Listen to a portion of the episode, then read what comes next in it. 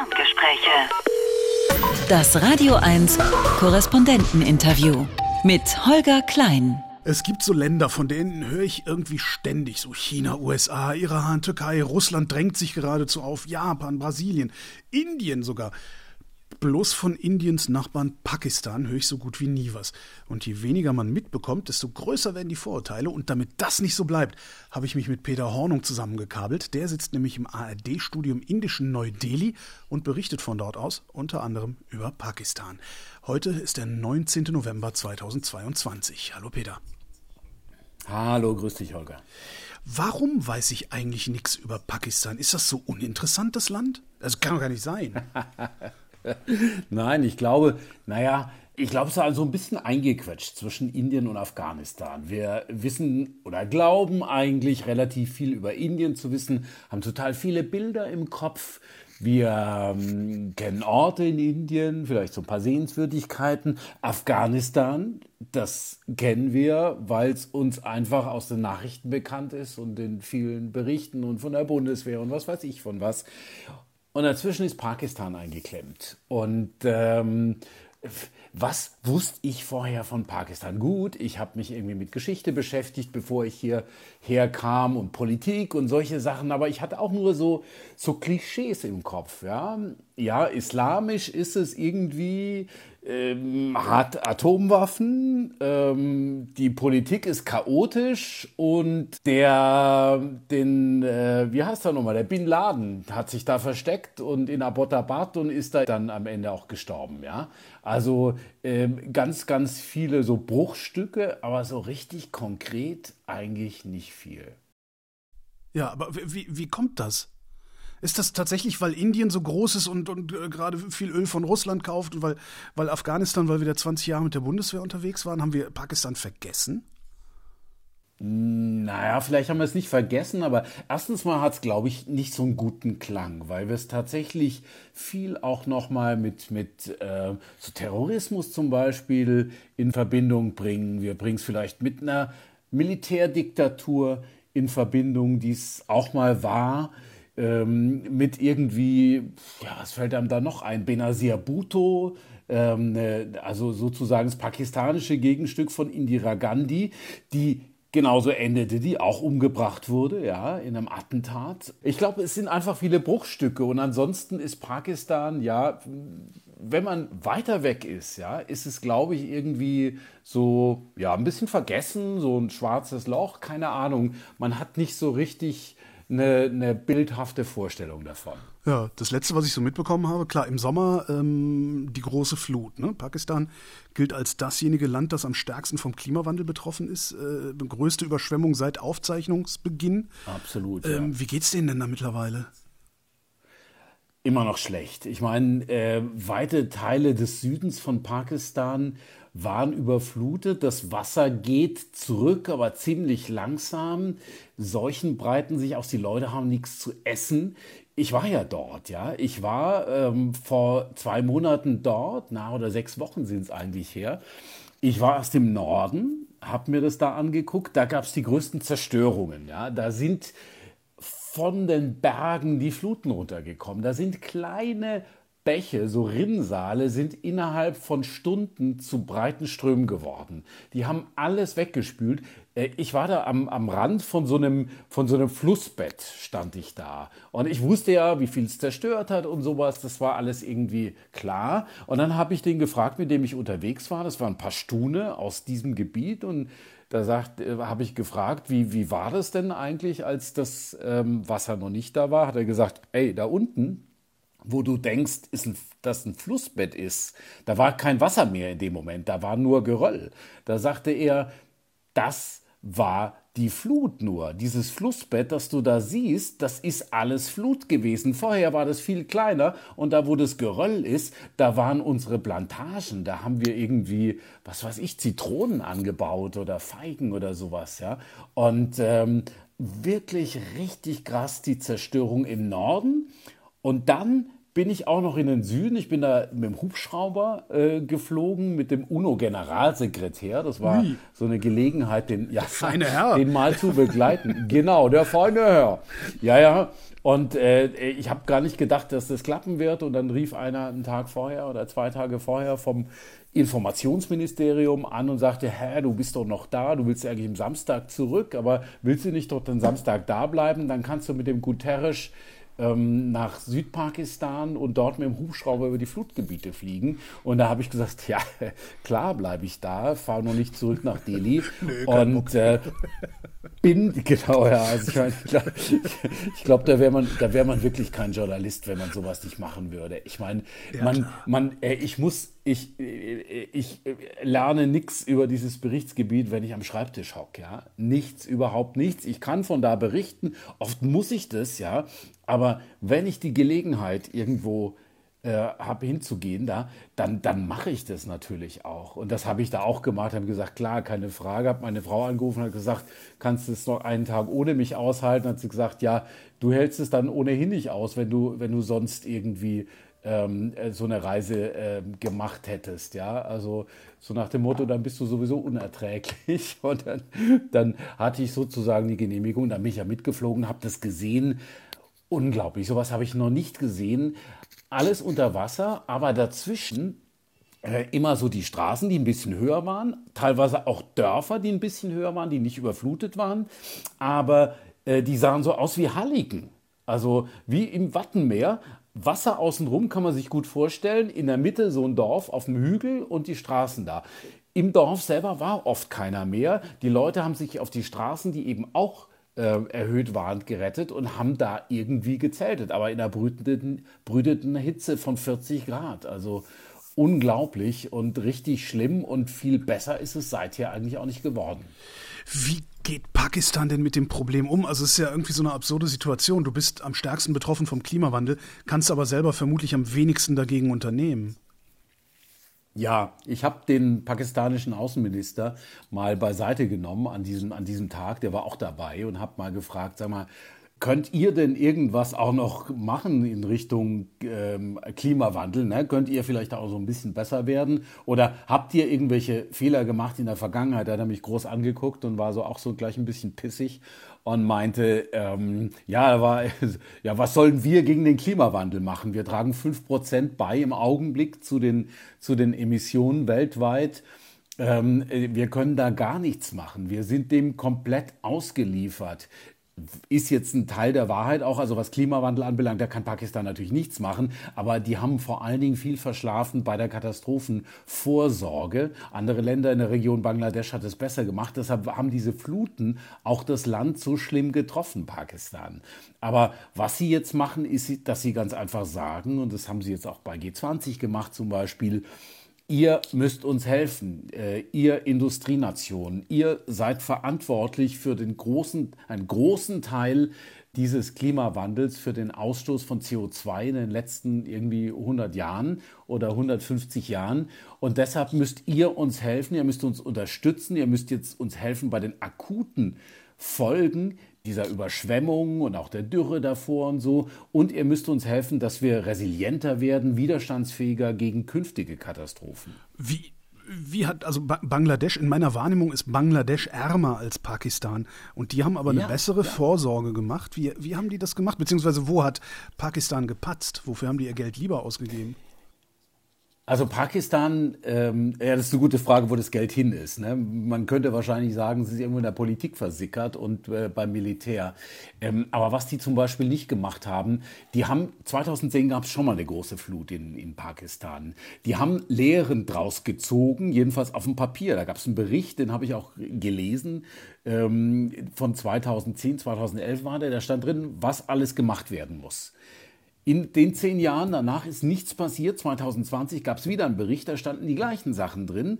Und dann kam Covid und dann ist nichts passiert. Da geht es zum Beispiel darum, dass man anders baut, dass man Häuser anders baut. Da geht es darum, dass man überhaupt mal Bebauungspläne hat dass man weiß, wo Siedlungen sind, dass man weiß, wo Siedlungen sind, die besonders gefährdet sind, dass man die Leute umsiedelt, dass man ein effektives Frühwarnsystem zum Beispiel hat, wenn eine Flut kommt, dass die Leute da weggehen. Und zwar, dass sie es also wirklich viele Stunden vorher auch erfahren. Ich meine, ich war da in, im Swat Valley, das ist im Norden von Pakistan, es ist, war früher Taliban-Gebiet, ähm, lange Zeit. Ähm, die, die haben mir gesagt, es gibt, wir haben keine Notrufnummer, wir haben niemanden, den wir anrufen können, wenn, wenn hier Wasser steigt und fragen können, was sollen wir machen? Sollen wir einfach nur wegrennen oder was passiert? Was habt ihr für, für Vorhersagen und so? Wir haben niemanden, an den wir uns wenden können, wenn wir Hilfe brauchen. Es gibt hier regionale Hilfsorganisationen, das sind aber eher so Initiativen von islamischen äh, Geistlichen zum Beispiel.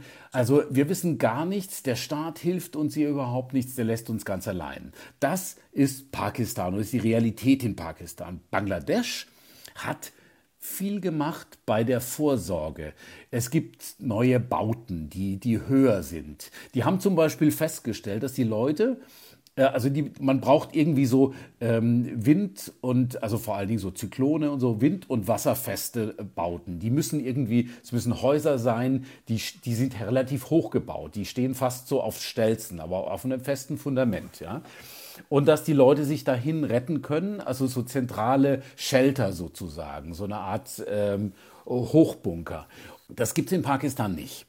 Und in Bangladesch haben sie die gebaut. Dann kam die nächste Flut. Dann haben sie festgestellt, viele Leute sind in diese Dinger nicht reingegangen, weil sie ihr Vieh nicht mitnehmen konnten. Und die gesagt haben, wenn mein Vieh ertrinkt, dann ist mein Leben auch verwirkt, weil dann habe ich nichts mehr, wovon ich leben kann.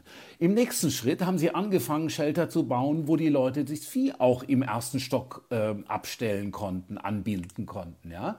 Und solche Sachen. Es gibt ein effektives Warnsystem in Bangladesch, ja? über Handy zum Beispiel, über diese Cell Broadcast, was Bangladesch schon eine Weile hat, was Deutschland jetzt auch bekommt. Ne? Also das heißt, alle Handys an einem Bereich bekommen eine Not. Äh, bekommen so eine, so eine Information, abgestuft auch, äh, was eben, was die Leute auch machen sollen. Die Kinder lernen in der Schule, wie sie sich zu verhalten haben bei einer Katastrophe. Ja? Das, ist ein, das ist ein Unterrichtsfach. Und es ist auch, sind so ganz einfache Dinge. Es gibt äh, so Katastrophenhelfer in jedem Dorf, in jeder Ansammlung von Hütten gibt es einen oder zwei oder drei, die besonders instruiert sind, die wissen, was zu tun ist, die den Leuten sagen, das und das müsst ihr jetzt machen. Und selbst die Durchsagen von, also diese äh, Lautsprecher, wo der Muezzin ruft zum Gebet, die werden umfunktioniert zu Katastrophenschutz. Ähm, Lautsprechern sozusagen. Es kommen Durchsagen, wenn die Leute irgendwie sich in Sicherheit bringen sollen. Und das ist tatsächlich effektiv. Bangladesch hat ganz schlimme Katastrophen erlebt in den letzten Jahren. Dieses Jahr gab es auch wieder ein schlimmes Hochwasser. Das zerstört sehr viel. Man kann, es ist auch nicht das Geld da, das ganze Land neu zu bauen und äh, hochwassersicher. Aber die Schäden sind viel geringer und vor allen Dingen sterben viel, viel weniger Leute als noch vor 10 oder 15 Jahren. Was ist denn da los in Pakistan? Also warum bekommen die das nicht hin? Also, wenn man Pakistaner fragt, dann ist es einfach die Politik. Die klappen sich die ganze Zeit, die hauen sich die, die Köpfe ein die verschiedenen politischen Gruppen. Im Augenblick, wenn man es mal so ganz grob äh, skizzieren will, ist auf der einen Seite die Regierung, die im Prinzip aus den alten Familien besteht. Shehbaz Sharif heißt der Premierminister, das ist der Bruder von Nawaz Sharif, der schon mal Premierminister war, bis vor hm, fünf Jahren war das. Der äh, regiert mit einem Außenminister. Der Außenminister, mit dem ich gesprochen habe, ein junger Kerl, der ist so Ende 30, Bilawal Bhutto Zadari heißt der. Bhutto ist der, das war seine Mutter Benazir Bhutto. Und der äh, Sadari war sein Vater, der war mal Staatspräsident, wenn ich das recht entsinne. Das heißt, äh, das sind alles Leute, die äh, etabliert sind. Das ist das politische Establishment, dem wird nachgesagt, dass es korrupt ist, dem wird nachgesagt, dass es eine in sich geschlossene Elite ist. Äh, dem wird nachgesagt, dass es eine enge Verbindung zu hohen Militärs hat. Das Militär ist eigentlich die Macht in Pakistan, das sind die, die dieses Sagen haben. Also die sind die etablierten und auf der anderen Seite hat man Imran Khan, von dem hast du sicher schon gehört. Äh, ne? der, äh, ja, ja, der Cricket-Spieler ist es, ne? Genau, ja, der ist ja noch ganz am Ende seiner Karriere ist er zum Nationalhelden geworden, weil er ähm, das Team zum Sieg gegen England geführt hat. Das war 92, da war der schon knapp 40, ja, und hat, das war auch irgendwie so fast, glaube ich, sein Abschiedsspiel und hat da noch als Kapitän Pakistan zum Sieg gegen England im World Cup geführt und das ist natürlich ein Sieg für die Ewigkeit, ja. Ähm, also es wäre wahrscheinlich nur dadurch übertroffen worden, wenn Pakistan gegen Indien gewonnen hätte. Aber ähm, der ist seither Nationalheld. Der ist, das ist ganz sicher ein Charismatiker. Das ist inzwischen auch ein charismatischer Politiker, der begeistert die Jungen. Das ist ein Populist der wirklich auch so, so ein, ein, ein Cheerleader für die Massen ist, aber er ist halt auch ein Verführer. Der war fünf Jahre lang jetzt Premierminister. Im Frühjahr wurde er abgesägt, weil er ohnehin eine dünne Mehr, hauchdünne Mehrheit hatte. Ich weiß noch, da saß ich bis in die Nacht, habe irgendwie die, die, die Parlamentssitzung verfolgt, bis irgendwann mal dieses Misstrauensvotum gegen ihn durchging und er ähm, als, als Premier damit abgesetzt wurde. Dann kam wieder sozusagen die alte Garde, dann kamen wieder die alten Familien und so geht es hin und her. Und auch bei dieser Flut zum Beispiel war es tatsächlich so, dass also es war nicht nur mein Eindruck. Äh, ich habe hab, äh, mit Pakistanern gesprochen, ich, ich, ich lese da die Presse auch, dass es relativ schnell instrumentalisiert wurde von der Regierung, aber auch sehr, sehr von Imran Khan. Ja, das alles, was er für Flutopfer gemacht hat, eigentlich etwas war, um weiter Stimmen zu sammeln. Ja, im Augenblick hat er gerade einen großen, einen langen Marsch auf Islamabad organisiert, so als so eine politische Bewegung. Der kann die Jungen vor allen Dingen ähm, begeistern und der sagt halt, ihr habt mich nicht, ich bin nicht abgewählt worden, ähm, weil in der Wahl hätte ich nämlich wieder gewonnen, sondern ihr habt mich abgesetzt durch ein Misstrauensvotum und versucht mich jetzt irgendwie rauszudrücken, versucht irgendwie Prozesse gegen mich an. Es gibt x Prozesse gegen ihn, ja, versucht mich ins Gefängnis zu bringen. Das ist übrigens immer so, wenn jeweils die, der in der Opposition ist, der wird von der Regierung bedrängt und landet im Prinzip im Gefängnis. Ja? okay. Also äh, der, also äh, der Nawaz Sharif, äh, der der frühere Premier, war schon im Gefängnis und wenn ich mich recht entsinne, war auch Shebas Sharif, der jetzige Premier, schon mal im Gefängnis. Oder die werden auch unter Hausarrest gestellt. Also das sind so die Mittel, das sind die Keulen, mit denen sie sich gegen gegenseitig auf den Kopf hauen. Und da sagen viele Menschen, und gerade jetzt bei, diesem, bei dieser Flut, hey, ähm, ihr kümmert euch immer nur um euch selbst. Ähm, wir kriegen von euch nur dann was mit, wenn wir wählen sollen. Ja, dann fahren hier die die Lautsprecherwagen durch unser, unsere Kleinstadt, durch unser Dorf irgendwo im Outback, ja. Dann kommen sie und sagen, ja, also es gibt Geldgeschenke, ja, so, und dann wird irgendwie hier noch was gemacht und da noch was. Und äh, kaum sind die Wahlen um, ist wieder alles vergessen und äh, wir sind unserem, in unserem Elend allein. Und das ist, glaube ich, eins der Grundprobleme Pakistans. Du hast eben ganz kurz das Militär erwähnt. Das scheint die einzige Konstante da zu sein dann. Das stimmt, ja. Haben die auch die Macht letztlich? Alle sagen ja. Alle sagen, die noch eine deutlich tiefere Kenntnis des pakistanischen Systems haben sagen, ja, das Militär ist die Konstante, das Militär ist immer im Hintergrund und um dauerhaft regieren zu können in Pakistan, braucht man die Unterstützung des Militärs. Die haben jetzt sehr lange nicht mehr geputscht, aber die sprechen auch deutlich mal, also sie äußern sich deutlich politisch auch. Und die äh, führen so auch so eine Art Nebenaußenpolitik, ähm, also auch Kontakt zu den USA und sowas. Ist übrigens auch noch eine Geschichte von, von Imran Khan. Der wirft jetzt der, äh, der aktuellen Regierung vor, ähm, dass sie eine Regierung äh, von Washingtons Gnaden ist und dass seine Absetzung von Washington, von den Amerikanern betrieben wurde. Und dass sozusagen es einen Komplott gab gegen ihn, und auf der einen Seite die Amerikaner, die jetzige Regierung und das Militär, die hohen Militärs und auf der anderen Seite er. Und übrigens so die niedrigeren Ränge, die jüngeren ähm, im Militär, also so die, der Mittelbau, der sehr für Khan ist und so. Das ist so die, die, das Narrativ, das Khan verbreitet, jetzt auch seit einem halben, dreiviertel Jahr. Ne, ich muss sagen, das hat einiges für sich so. Also ich glaube nicht, dass, dass, dass, dass das komplett erfunden ist, was Kahn erzählt, auch wenn er natürlich viele Geschichten erzählt. Aber die haben doch da Wahlen. Ähm, wie haben die Amerikaner das denn dann gemacht, dass äh, er abgewählt wurde? Na, er ist ja nicht abgewählt worden. So. Das war ja ganz einfach. Da ist, sind ein paar Abgeordnete sind von links nach rechts. So, Ah, das jetzt, kennst du ja doch. Wenn Ja, eine knappe Mehrheit. Es gab Klar. eben die Abgeordneten, es gab eine kleine Gruppe von Abgeordneten von der Partei, die eigentlich hinter Kahn standen die ganze Zeit, die seine Regierung gestützt haben. Und ja, und äh, dann haben sie es eben nicht mehr getan und sind äh, zu, zu den anderen gewechselt und dann war Kahn plötzlich weg. Dann gab es dieses Misstrauensvotum, er wurde abgesetzt und es gab eine neue Regierung. So.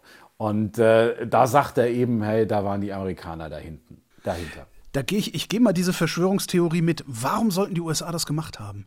Weil er sehr China-freundlich war, weil sie, glaube ich, Angst haben auch, dass er, dass er Pakistan an China verkauft. Das ist ja in anderen Ländern der Region, der Großregion, so Indo-Pazifik, ähm, auch ein Problem, ja. Also zum Beispiel Kambodscha, zum Beispiel Sri Lanka, Laos, das sind alles Länder, wo die Chinesen sich ähm, nicht irgendwie militärisch breit gemacht haben, sondern wirtschaftlich. Belt and Road, ne?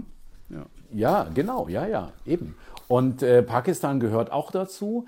Das war sicher eins. Und zweitens war er, ja, was soll ich sagen? Also er war, ich glaube, er wird als ziemlich unberechenbar eingeschätzt. Und ähm, Khan ist abgesägt worden. Sharif, die alten Familien, da weiß man, das hat eine gewisse Tradition. Die sind auch teilweise, also ich, mit dem Bilawal zum Beispiel, Bilawal äh, Bhutto Zardari, dem Außenminister, ähm, mit dem du wie mit einem Engländer. Der hat einen, der hat, hat der hat eine absolut Queen's English, so BBC English spricht er. Und äh, die sind alle irgendwie ähm, äh, sehr verwurzelt. Gleichzeitig haben die auch viel zu verlieren. Die sind sehr reich, die sind super vernetzt und so.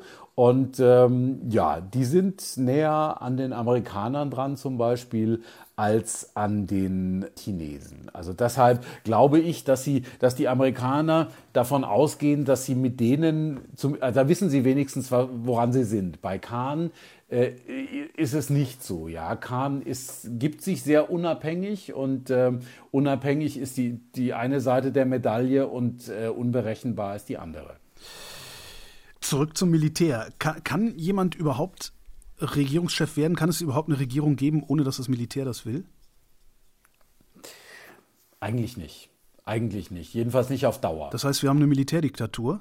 Nee, das ist, das Militär ist so im Hintergrund. Das ähm, lenkt und das setzt auch so die, die Grenzen und so. Und ähm, die Wahlen, die stattfinden, sind schon freie Wahlen und im Großen und Ganzen demokratisch. Die sind so wie in der Region überhaupt. Also da werden auch, was weiß ich, da gibt es im Kleinen auch mal meinetwegen Wahlfälschungen, aber nicht im Großen. Es gibt, ähm, die Leute werden halt mit Wahlgeschenken irgendwie zu irgendeiner Partei ähm, gelotst, so mit irgendwelchen Versprechungen. Ähm, aber im Großen und Ganzen funktionieren die Wahlen in Pakistan, würde ich sagen. Trotzdem, ich meine, äh, deshalb ist auch Khan, also es war, das war ja tatsächlich ein Systemwechsel ne, von Nawaz Sharif zu Imran Khan. Mm, Deshalb ist er auch an die Macht gekommen. Die Frage ist nur, wie lange kann sich jemand halten, wenn er sich das Militär zum Feind macht? Und äh, das, Militär, das sind kluge Leute beim Militär, in der Militärführung. Die sind nicht so, dass sie, dass sie, das ist kein, auch keine Bananenrepublik, wo dann ähm, drei, drei Wochen später das Militär putscht. Die wissen ja, dass ihnen ähm, dass, dass ihnen dann die Legitimation fehlt, so ein Land zu, zu führen und dass sie dann eben auch die Unterstützung, die sie brauchen aus dem Ausland, weil Pakistan hochverschuldet ist, dass sie die dann nicht hätten. Deshalb haben die schon gerne den Anschein, dass es eine, naja, lupenreine, einigermaßen lupenreine Demokratie ist, die funktioniert. Aber die sind natürlich im Hintergrund, die, die äh, geben viel vor Militär und Geheimdienst, muss man sagen, ja. Also ähm, es gibt Leute, die sagen, Pakistan ist ein Polizeistaat. Und ähm, ich kann dem nicht ganz widersprechen, aber es ist jetzt nicht, das ist nicht China zum Beispiel, die Überwachung da ist längst nicht so. Aber ähm, alles, was man da macht, ich meine, wir können ja mal über Journalisten in Pakistan Ich sprechen. Gerade mal ich wollte gerade sagen, ja. wenn du sagst großer Geheimdienst, da klingelt es bei mir immer sofort und dann gucke ich auf die Rangliste der Pressefreiheit und sehe Pakistan sehr, sehr, sehr weit hinten. Ja, genau, ja, klar. Spürst du bei deiner Arbeit was davon? Ha, da erzähle ich da mal. Also erstens mal, klar, wenn ich irgendwo hin will, wenn ich ein Visum will, das dauert teilweise, das dauert echt. Ich ähm, ähm, jetzt fürs, für die Fluten, für, für die Flutkatastrophe ging es super schnell. Da haben die aber gesagt, du darfst nur über die Flutkatastrophe berichten. Keine politischen Berichte und sowas. Und übrigens, wenn du über die Flutkatastrophe berichtest, dann musst du natürlich, wenn Leute die, das, äh, die Regierung kritisieren, musst du da natürlich auch immer die Perspektive der Regierung reinbringen, ja. Und äh, also das muss schön ausgewogen sein. Gut, würde man auch tun und so, ne? Klar, also das ist ja ähm, dass man die andere Seite hört. Soweit passt es, aber es ist schon sehr hier, guck mal, also es ist eine andere Vorstellung von Journalismus da. Es gibt aber durchaus Medien, die die Regierung kritisieren. Also das ist nicht so, dass das, das ist nicht gleichgeschaltet. Das ist nicht Myanmar und das ist auch nicht China. Auf was für einem Niveau ist das denn? Ist das so wie Russland, wo irgendwie die Staatsmedien alles beschallen, was nur geht? Und dann hast du so in der Ecke im Internet noch irgendwas anderes so als Feigenblatt? Oder sind nee, die tatsächlich groß? Nee, nee. Ja, also im Augenblick ist es so, ähm, gerade dem Imran Khan klemmen sie immer mal wieder die Fernsehsender ab. Also ähm, das ist, okay. ähm, äh, ich glaube, die würden gerne noch mehr tun, aber, aber ähm, irgendwo ist dann auch so eine Grenze erreicht, was sie eigentlich schaffen an Überwachung und an Einschränkung. Und gerade das Internet bietet da viele Möglichkeiten. Der hatte so ein paar Fernsehsender, die er gerne bespielt hat und wo seine ganze Propaganda über Stunden und Tage am Stück lief, so, aber die haben sie abgeklemmt. Es ist immer so ein Katz-und-Maus-Spiel. Also äh, wer sich, wer sich äh, über andere Meinungen in Pakistan informieren will, der kann das. Das würde ich mal sagen. Ja. Trotzdem gibt es viele Einschränkungen bei der Pressefreiheit und auch Journalisten, die kritisch berichten, stehen unter Druck. Aber es gibt sie. Es gibt sie tatsächlich. Wenn ich als Journalist dahin will, dann kriege ich ein Visum. Das sagt mir hier auch die Botschaft, die örtliche pakistanische Botschaft, die High Commission hier, sagt, äh, wir können dir leider nur ein Visum geben für Islamabad, für Lahore und für Karachi, für die drei großen Städte. Das heißt, ich, wenn ich woanders hin will in Pakistan, dann muss ich erstmal im Ministerium in Islamabad vorsprechen und die geben mir so ein, mhm. ein, ein Zertifikat, dass ich da irgendwo hin will. Ähm, das ist nicht leicht zu kriegen. Bei der Flut ging das, aber sonst ist es echt schwierig. Du kannst also nicht einfach ins Auto steigen und von A nach B fahren. Ähm, nein, das kann ich nicht. Das sollte ich nicht. Sagen wir mal so, ich weiß von Leuten, die das getan haben. Und Pakistan ist halt, ist wie überall in Südasien, man, oft will man mehr, als man kann. Man will viel mehr überwachen, als man es tatsächlich kann. Die Leute, und, und wenn man dann einen, wenn einer angehalten wird und sagt, du hast ja gar kein Zertifikat, dann kriegt der irgendwie äh, was in die Hand gedrückt und dann fährt man doch winkend okay. weiter, ja. Also, das ist, das ist nicht China. Und das ist auch so ein kleines bisschen beruhigend, ne? Das, das, das ist, äh, ein bisschen was geht immer, würde man sagen so. Trotzdem ist es eigentlich nicht möglich und wenn, wenn man wirklich erwischt wird und die wollen einem Böses, dann wird man erstmal eingebuchtet und zweitens abgeschoben und drittens kriegt man nie wieder ein Visum. Also das ist nicht schön. Man sollte sich da wirklich auch äh, entsprechend verhalten. Ich bin dann, bei der Flut bin ich nach Islamabad, dann habe ich gesagt, ich würde gern da, da, dahin und das sehen. Und es waren echt Gebiete, dieses Sword Valley, dieses Sword-Tal im Norden. Ähm, da lassen sie einen normalerweise überhaupt nicht hin. Da haben sie gesagt, ja, kein Problem, schreiben wir dir auf den Zettel. Das ist allerdings so ein, äh, so ein Zettel, da steht unten drauf, Kopie geht an Geheimdienst, Kopie an Militärverwaltung, Kopie geht an Polizei. Also sollen dann auch alle wissen, dass da, äh, dass da ein Journalist unterwegs ist. Trotzdem steht keiner nebendran oder fährt uns hinterher. Dafür haben sie gar nicht die Leute. Aber das ist alles eingeschränkt und, und äh, da muss man, das, das ist das Arbeiten von Journalisten, also in Pakistan. Und ich muss dir eine Geschichte erzählen, die illustriert auch mal, welche Funktion Journalisten haben. Letztes Jahr im Juli hat sich plötzlich die pakistanische Botschaft bei uns gemeldet, hat gefragt, damals war Imran Khan noch Premierminister, hat gefragt, ähm, ob ich ähm, nach Islamabad kommen möchte ob ich Imran Khan interviewen möchte, ob ich den Außenminister und den Informationsminister und noch eine vierte sehr wichtige Person, wollten Sie nicht sagen, wer das ist, äh, interviewen möchte. Ich nehme an, das war der Geheimdienstchef. Aber ja? äh, Präsentkorb haben Sie nicht auch noch angeboten, oder? Nee, nee, okay. nee. Und dann, äh, dieses Angebot ging noch an vier oder fünf weitere Kollegen. New York Times, an den Economist, an die Neue Zürcher Zeitung und den letzten weiß ich nicht mehr. Aber es waren also Le Monde oder sowas. Ähm, es waren also alle, alle ähm, Weltmedien dabei, ne? inklusive ARD-Hörfunk. ähm, und äh, sorry, ist gut. aber ja, ja. ähm, naja, das ähm, äh, super Einladung. Ich so hab, und dann haben sie gesagt, ja, ihr müsst nur über die Grenze kommen und auf der anderen Seite warten wir und dann fahren wir im Konvoi nach Islamabad und dann habt ihr ein ganz tolles Programm. Genaues Programm können wir euch noch nicht sagen. Super. Haben wir uns hier abgestimmt. Das Problem war, es war noch die Covid-Zeit. Das erste Mal, erste, es gibt einen einzigen Grenzübergang zwischen Indien und Pakistan, der war geschlossen. Den konnten wir nicht benutzen. Dann haben wir gesagt, dann fliegen wir über die Golfstaaten, über Dubai oder sowas und fliegen dann nach Islamabad. Dann haben wir festgestellt, dass es nicht geht, weil wegen Covid äh, Leute aus Südasien nicht in die Golfstaaten durften in diesen Tagen. Äh, war eine komische Nummer. Dann haben wir versucht, über das indische Innenministerium doch noch über diese, diesen Grenzübergang zu kommen. Das haben wir nicht geschafft über mehrere Tage. So, die haben einfach gesagt, nö, wir lassen euch da nicht rüber. Beziehungsweise in dem Fall haben sie sogar sich nicht mal gemeldet. Das Außenministerium hat Auch gesagt, nett. wir können nichts tun. Ja, ja. Also die haben es einfach, die haben uns am ausgestreckten Arm verhungern lassen sozusagen. Und ähm, dann saßen wir da in Indien, hatten dieses tolle Angebot aus Pakistan und ähm, kam nicht rüber, ja. Also da wirst echt wahnsinnig, krabbelst die Wand hoch.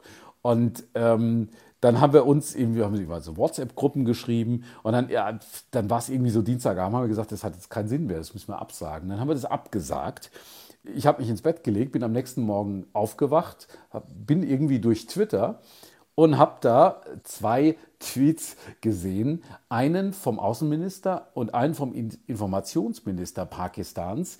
Die haben zusammen 7,5 Millionen Follower gehabt. Das ist nicht schlecht, ja. Nicht schlecht, ne? Und beide waren relativ ähnlich. Sie haben Indien vorgeworfen, dass sie internationale Journalisten nicht nach Pakistan lassen. Wow. Ähm, das heißt, wir waren mitten in dieser Auseinandersetzung zwischen Indien und Pakistan. Da fühlt man sich plötzlich unheimlich klein. Die einen mit 1,3 äh, Milliarden Einwohnern, die anderen mit 220 Millionen. Und das also der, der, die Krönung war, und das war ja die Regierung von Imran Khan, äh, diese internationalen Journalisten hätten nach Kaschmir gesollt. Ja? Kaschmir klingelt. Kaschmir-Konflikt, ja, ja, ja. Ja, genau. Uns haben sie nämlich vorher gesagt, kommt nach Islamabad und wir können vor allen Dingen über Afghanistan reden. Und schickt uns doch schon mal ein paar Fragen und so, was euch interessiert. Kaschmir war nie gefallen. Und da haben sie dann gesagt, ja, die hätten nach Kaschmir gesollt. Die wären dann von Islamabad mit dem Hubschrauber ähm, nach äh, Azad Kaschmir geflogen. Das ist ein Gebiet, das nennt sich, das heißt übersetzt freies Kaschmir, extrem umstritten. Die Inder kriegen, wenn sie das hören, Pickel und rotes Gesicht. Und ähm, äh, das, also wenn wir da von, wenn wir den Indern gesagt hätten, übrigens, wir wollen nach Pakistan, weil wir in die von indischer Seite so betrachteten ähm, besetzten Gebiete wollen, um da zu berichten, was für ein tolle, äh, tolles Parlament die da haben, die hätten uns wahrscheinlich erstmal eingebuchtet und, äh, oder das, das, das Visum für Indien entzogen und so. Das heißt, wir waren in, also die, die Pakistaner haben uns verschwiegen, weshalb sie uns eigentlich im Land haben wollten. Und nachdem das nicht geklappt hat, waren wir wenigstens noch gut für eine Schlagzeile und für Schlagzeile und für ein mieses politisches Spiel zwischen Pakistan und Indien. Ja? Also wir waren einfach nur Mittel zum Zweck und ähm, ich bin echt nur in Deckung gegangen und habe gedacht, hoffentlich fliegt uns das nicht allen um die Ohren, vor allen Dingen in Indien, wo wir ja dauerhaft sind, wo wir ein permanentes Visum haben und äh, wo die auch mal empfindlich sind, wenn es um Pakistan geht. Also ganz heftige Sache. Was ist denn das überhaupt für ein Konflikt da um Kaschmir? Wo, worum geht es da wirklich? Da geht es doch nicht einfach nur darum, um, um eine Ecke Land, oder?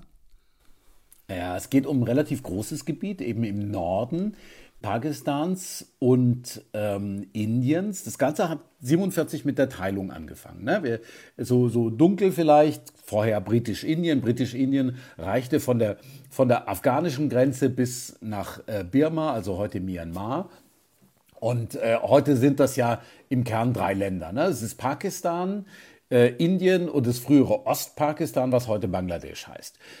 Kaschmir ist eine Region oben zwischen Pakistan und Indien und China.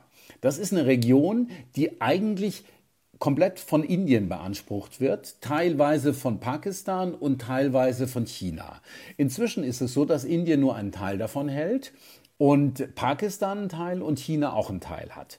Eigentlich war es so, das war, war ein Gebiet, damals war es so, die, nach der Teilung konnten sich die, die Fürstentümer entscheiden, wo sie hin wollten, nach Pakistan oder nach Indien, so, also gerade die in der Grenzregion.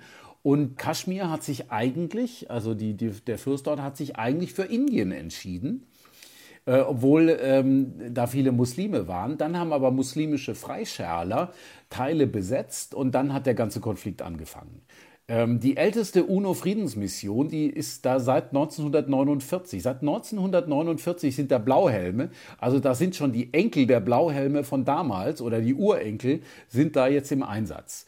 Und äh, das ist ein Konflikt, den es so lange schon gibt. Und es ist so absurd, dass ähm, das ist etwas, was mir erst später aufgefallen ist. Ich habe mal gedacht, äh, als ich im Studio hier angekommen bin vor anderthalb Jahren, da hängen äh, Pläne, also Landkarten äh, von Indien und Pakistan.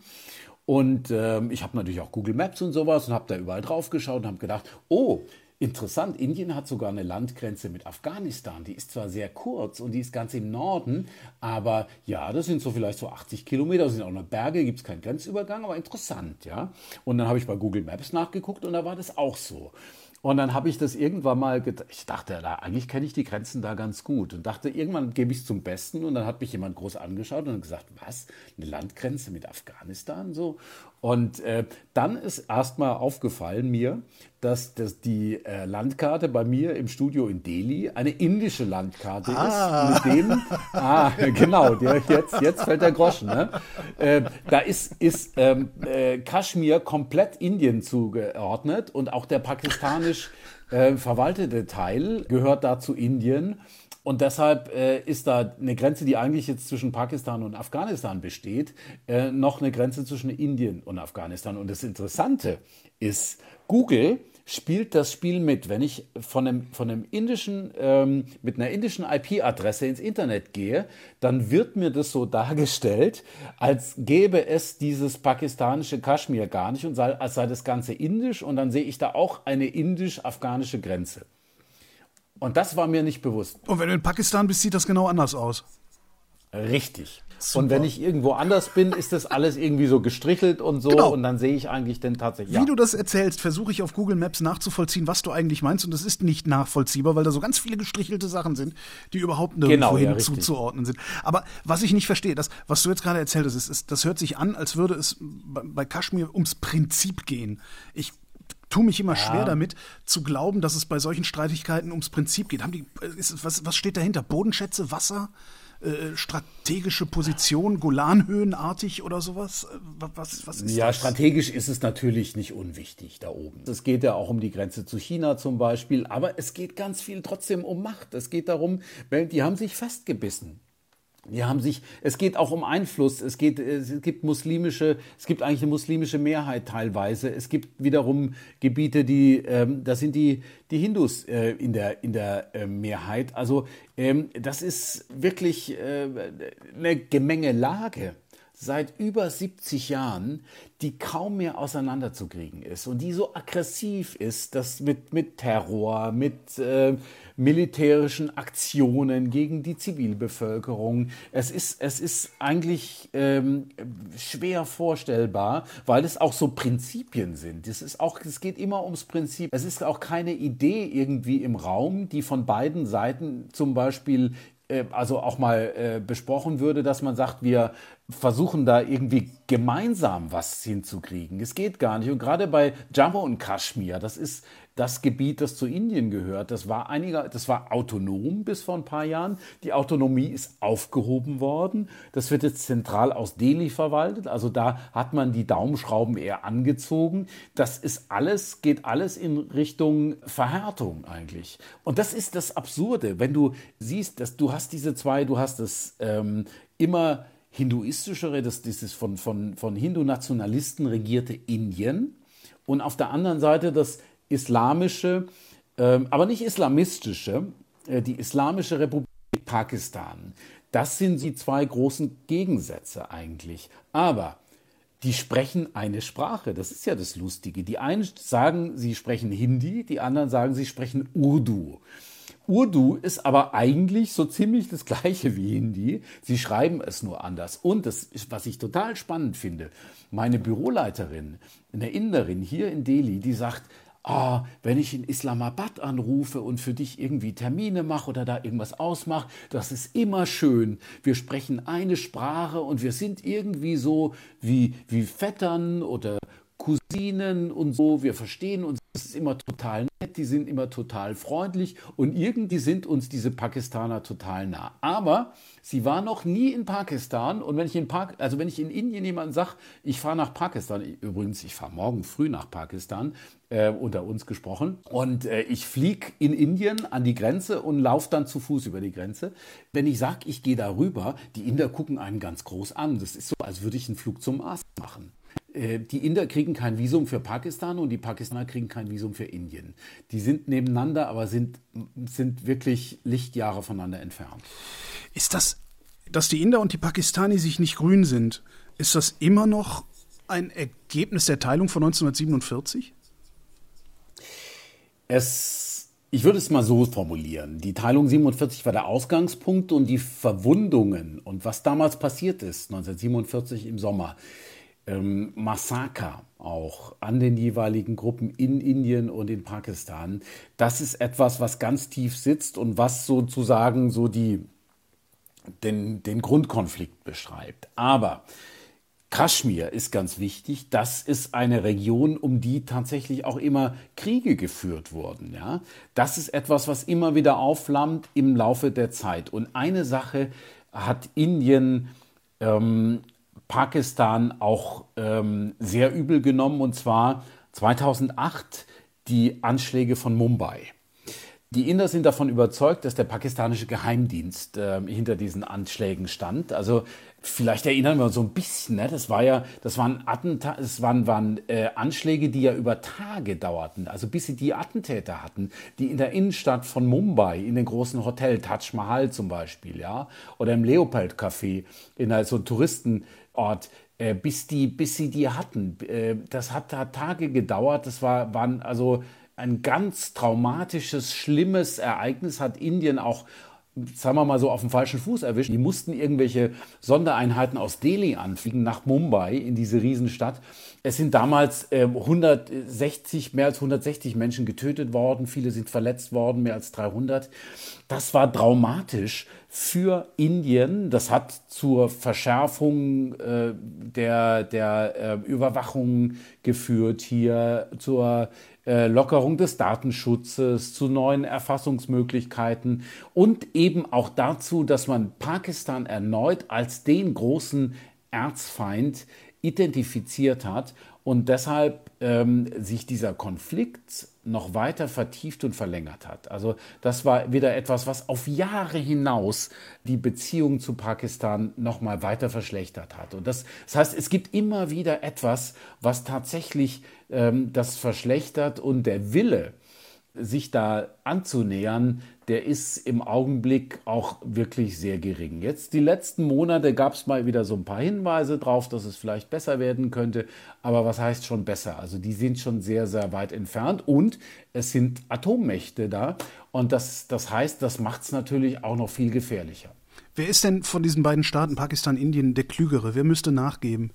Oh, ganz schwer zu sagen. Das würde ich gar nicht sagen, dass es da einen Klügeren gibt. Also es braucht kluge Politiker, klar. Ähm, wobei die, die Politiker in der Region sind, sind natürlich klug, aber die wissen auch, weil sie klug sind, in dem Moment, wo sie dem anderen irgendwas geben, äh, in Vorleistungen gehen, in dem Moment wird ihr eigener Rückhalt im eigenen Land sehr, äh, sehr gering. Und ähm, das heißt ihre eigene Machtposition, weil man weiß, dass das auch keine äh, mehrheitsfähige Position ist. Und vor allen Dingen, dass die Opposition im jeweiligen Land, in Indien wie in ähm, Pakistan, die Regierung dann angreifen würde. Und gerade für die Regierung von Narendra Modi hier in Delhi, in Indien, ist der Islam, sind die Muslime ein ich will nicht sagen Feindbild, die würden nie sagen Feindbild, aber es ist etwas, das ist etwas, was man sehr kritisch beäugt. Es gibt hier eine zunehmende Diskriminierung von Muslimen in Indien.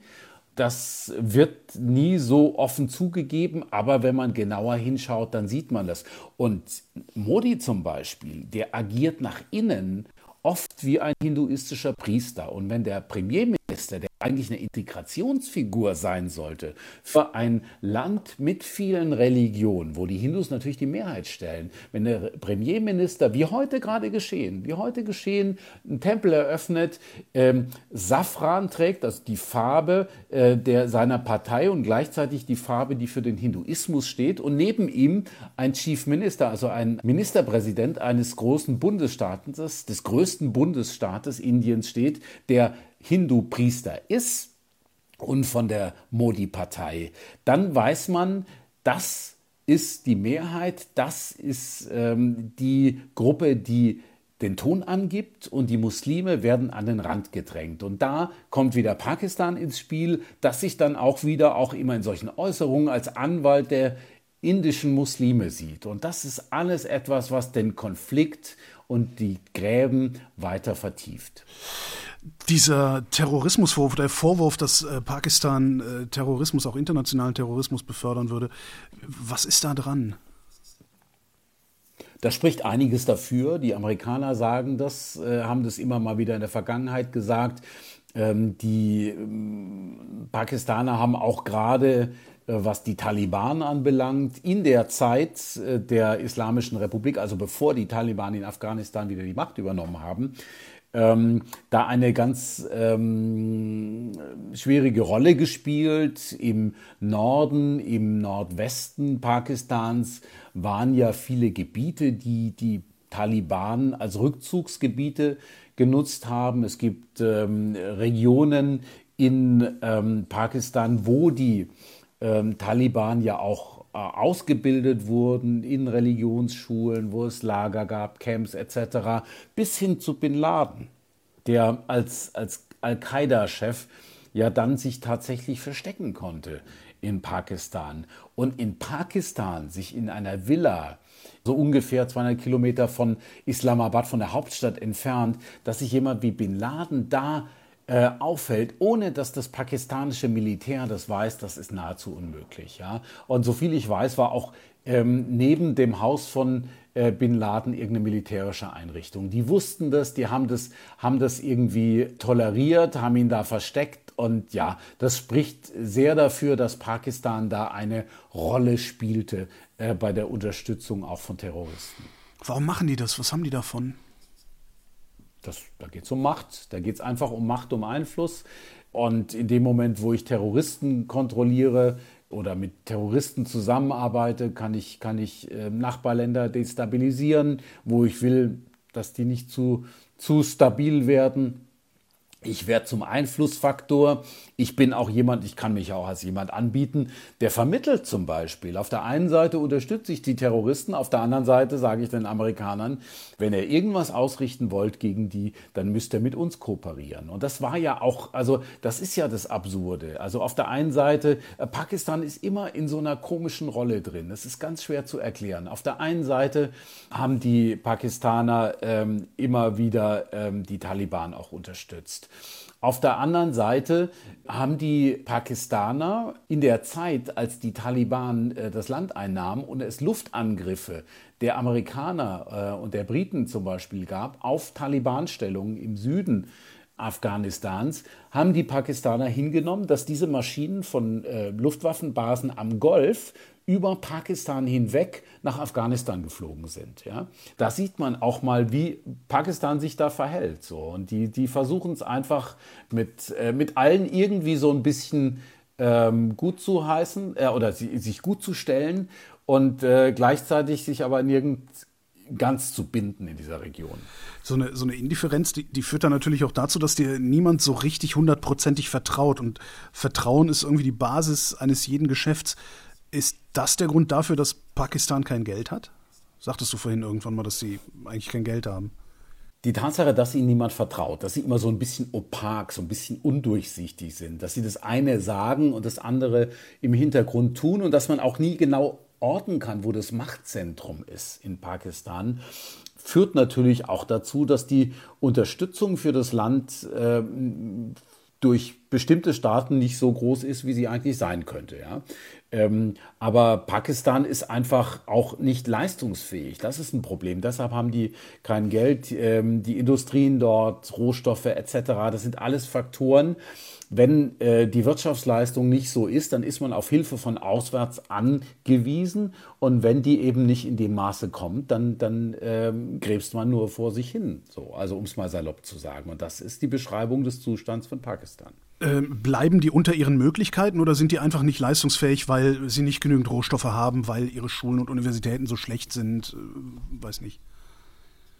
Nein, aber Pakistan bleibt natürlich wie viele Staaten in der Region unter, äh, unter seinen Möglichkeiten. Das gilt ja auch für Indien. Also auch Indien ähm, es wird ja immer schlafender Tiger bezeichnet. Also ähm, viele Menschen äh, kampieren schon neben dem Kopf und warten, bis er endlich aufwacht. Und es wird auch für jedes Jahr angekündigt. Aber es dauert halt immer noch. Und das, das ist, gilt für Pakistan auch. Das sind alles Länder, die unter ihren Möglichkeiten äh, bleiben. Das hat mit dem politischen System zu tun. Das hat mit der, mit der Bildung zu tun und so. In Pakistan leben keine dümmeren Leute. Aber die Leute, die, die, die Menschen, die jungen Menschen, die, die, ähm, die kriegen halt halt nicht die Bildung, die sie brauchen. Es ist ein sehr elitäres System. Es gibt eine, eine äh, Elite, so, so, die aber eher so ein bisschen closed shop ist, was ich auch vorhin gesagt habe. Es ist ein Problem, was Pakistan immer noch hat. Ja? Dass, dass, ähm, dass es schon im ganzen System knirscht und dass äh, Menschen nicht die Chancen bekommen, die sie bekommen könnten. Also so eine, so eine mangelnde Schichtendurchlässigkeit, meinst du? Zum, genau, ja, genau so etwas. Und das, das ist ein Hemmnis von vielen in Pakistan. Was für eine Rolle spielt die Religion dabei? Naja, die Religion spielt insofern eine Rolle, dass wenn man kein ähm, sunnitischer Muslim ist, dass man dann auch marginalisiert ist. Wenn man Christ ist, äh, wenn man anderen Glaubensrichtungen angehört, dann ist man in Pakistan schon etwas eher an den Rand gedrängt. Ja, es gibt, gibt eine Mehrheit. Das ist aber in fast allen Ländern der Region so. Auch wenn man einer anderen Glaubensrichtung des Islam angehört, hat man ein Problem. Also in Pakistan ist es so, das ist in Afghanistan so. Das sind ja auch sunnitische äh, Muslime in Afghanistan. Wenn es Schiiten sind, dann sind die an den Rand gedrängt, da gibt es eine Minderheit. In Iran wissen wir, da sind die Schiiten, da haben die Sunniten nichts zu lachen, um es mal salopp zu sagen. Das ist ein Problem der ganzen Region und das gilt auch für Pakistan, ja. Und welche, welche Stellenwert hat die Religion im Alltag da? Man kann nicht sagen, dass die, dass die Politik säkulär ist. Also das ist schon sehr ausgerichtet auch auf den Islam, aber es sind keine islamistischen Parteien, die Macht haben. Es gibt islamistische Parteien natürlich, aber weder die Regierung, die jetzige, ähm, also die großen Regierungsparteien, noch die Opposition von Imran Khan sind islamistische Parteien. Islam ist ihnen wichtig, aber es ist eigentlich eher so, so wie eine Monstranz, die man vor sich herträgt. Eine Rechtfertigung, ähm, eine Legitimation für die eigene Macht oder eine Legitimation, an die Macht zu kommen. Es, es wird viel nach außen getragen, so, so ein Show-off, ja, aber es ist nicht wirklich, äh, es sind keine Islamisten, ja, die sind nicht durch und durch religiös, die beziehen auch eigentlich relativ wenig an konkreter Politik aus, aus äh, einer religiösen Legitimation heraus. Ja? Das ist ganz anders als ähm, in Afghanistan. Ja? Also in Afghanistan haben wir ganz klar, einen, äh, da wird versucht, einen Gottesstaat zu errichten oder praktisch hat man denn schon eine Theokratie. Das ist Pakistan nicht. An der Stelle schließt sich fast schon zwangsläufig die Frage nach der Stellung der Frau äh, an. Wie, wie geht es den Frauen in Pakistan? Es kommt darauf an, in welcher Schicht sie geboren sind. Ah. Also da haben wir ein breites, da haben wir ein breites Spektrum. Wir haben Frauen wie Benazir Bhutto, die ermordete Premierministerin, das heißt eine Regierungschefin. Wir haben jetzt gerade zum Beispiel ganz prominent in der aktuellen Regierung Sherry Rahman, die Klimawandelministerin, eine unglaublich starke Frau, extrem gebildet, hervorragendes, fast akzentfreies British English. Das sind Leute, die ganz oben sind. Ich habe mit einer ähm, Klimaaktivistin gesprochen, als ich das letzte Mal in Islamabad war. Das sind alles Frauen, starke Frauen, die auch so als Role Model dienen können. Das Problem ist, ich, nur für wen, ja? Für die Elite, für die Oberschicht, ja? Für die gebildete Mittelschicht, ja Aber wenn wir in die Regionen gehen, dann sieht es ganz, ganz anders aus. Dann ist es viel islamischer. Da haben wir den Islamismus. Da haben wir die Religion, die den Ton angibt. Und ähm, da ist die Stellung der Frau eine ganz andere. Und da habe ich, da hab ich auch, da, da, es gibt viele Orte, also auch im Swat Valley zum Beispiel, so viel unterscheiden die sich nicht von, von ähnlichen Orten in Afghanistan. Die Frauen sind alle voll verschleiert äh, mit einem Hijab oder einer Burka man sieht überhaupt keine Frauen. Wir waren, als ich das letzte Mal dort war, im Swat Valley nach der Flut, haben uns ein paar Stunden eingeladen. Es ist dunkel geworden, wir, Islamabad war zu weit ähm, und da haben die gesagt, das übernachtet doch bei uns und so. Und das ist eine rein männliche Gesellschaft in solchen Orten. Und wir haben an diesem Abend und am nächsten Morgen nie eine Frau gesehen. Das Essen wurde gebracht von Männern oder den Jungs es kamen ständig irgendwie Leute zu uns rein, auch als wir schlafen wollten und haben sich unterhalten wollen oder wollten einfach nur da sein, auch wenn wir keine gemeinsame Sprache hatten oder so. Aber Frauen sind da nicht. Frauen werden da auch versteckt. Und äh, als ich kurz mal eine Frau gesehen habe in, dieser, in diesem äh, pakistanischen Dorf, hat sie sofort den Kopf weggezogen äh, und, und ist verschwunden. So. Das, ist, das unterscheidet nicht viel von Afghanistan. Und, aber auch das ist Pakistan ist schon ein bisschen her. Da hast du vorhin tatsächlich gesagt, es gäbe nur einen einzigen Grenzübergang zwischen Pakistan und Indien? Ja, es gibt nur einen einzigen Grenzübergang zwischen diesen beiden Riesenländern. Da werde ich morgen wieder rübergehen. Das sind doch 1000 Kilometer Grenze, oder nicht? Ja, absolut. Es gibt einen einzigen, Wagga ist das. Aha. Äh, der ist in der Nähe, also im Punjab. Das Punjab ist ja sowohl ein Bundesstaat in Indien als auch eine Provinz in Pakistan. Das heißt, es ist eine Großregion, die geteilt wurde 1947. Und ähm, das ist ganz skurril da. Also ähm, es, äh, am Grenzübergang selber, und man kann nur zu Fuß rüber im Augenblick, es gibt auch so einen Lastwagenübergang, aber der ist geschlossen gerade. Ähm, muss das Grenztor für jeden Einzelnen geöffnet werden. Als ich das letzte Mal rüber bin, haben die das Grenztor aufgezogen, dann bin ich bis zur Grenzlinie. Die rufen sich dann gegenseitig zu, der ähm, ähm, indische Grenzsoldat und der pakistanische. Dann gebe ich dem Inder meinen Pass mit dem Visum für Pakistan, dann gibt der das dem Pakistaner über den Strich hinweg, auf dem ich stehen, an dem ich stehen bleiben muss. Dann guckt der Pakistaner rein, sagt, du darfst kommen und dann darf ich über diesen Strich rüber. Und das Skurrile dabei ist, das ist alles in einer so eine Art Stierkampfarena. Das musst du dir eigentlich mal auf Bildern anschauen. Ist das, ich habe vor Jahren mal, vor Jahren mal ein Video gesehen von so einem ganz komischen, wo, wo die sich an der Grenze gegenseitig anschreien und auf so Ministry of Silly Walks mäßig genau. aufeinander zulaufen. Ist das genau. das? Das ist, das ist absolut Ministry of Silly Walks und das sind die Ober-Silly Walks eigentlich sogar. Ähm, du hast so eine, ähm, ein, ein halbe Stierkampfarena auf indischer Seite, da steht India ganz groß, Indias First Line of Defense, äh, die erste, die erste Verteidigungslinie sozusagen. Da kommen nachmittags um halb fünf Touristen, indische Touristen, Inlandstouristen, die setzen sich dahin mit Popcorn und Pommes und äh, gucken dann ihren Soldaten zu, wie sie exerzieren und so gegen Pakistan so mit, mit Bajonett und so. Und auf der pakistanischen Seite, da hat man sich schön abgesprochen, sind die pakistanischen Soldaten, die ein ähnliches Zeremoniell haben. Und es gibt auch eine große im Halbkreis aufgebaute, also Richtung Grenze aufgebaute Tribüne auf der pakistanischen Seite. Und so guckt man sich das von beiden Seiten an und es ist ein Spektakel, das ist irgendwie militärisch, das ist martialisch, das ist Satire, das ist irgendwie ähm, erschreckend, es ist belustigend, also es ist irgendwie alles. Und genau da musst du rüber, allerdings vor den Touristen, deshalb, die machen den Grenzübergang so um drei, halb vier zu, weil dann die Touristen kommen. Das heißt, auch morgen muss ich gucken, dass ich irgendwie bis so zwei, halb drei möglichst ähm, fertig bin bei den Indern. Du wirst dann mit so einem alten, rostigen Militärbus vom Abfertigungsgebäude auf indischer Seite zur Grenze gefahren musst du noch fünfmal deinen Ausweis vorzeigen, dann wirst du noch in irgendwelche Klatten eingetragen, also nicht irgendwie mit Computern, sondern so handschriftlich. Und dann darfst du darüber, weil wenn du zu spät bist, machen sie den Grenzübergang schon zu und dann kommen die Touris. Diese, dieses, dieses Touri-Ding, also das ist ja so eine, im Grunde ist das ja so ein operettenhaftes äh, Kundtun, an uns kommt keiner vorbei. Ihr, ihr braucht es gar nicht erst versuchen, wir, ne, wir lassen euch hier nicht rein.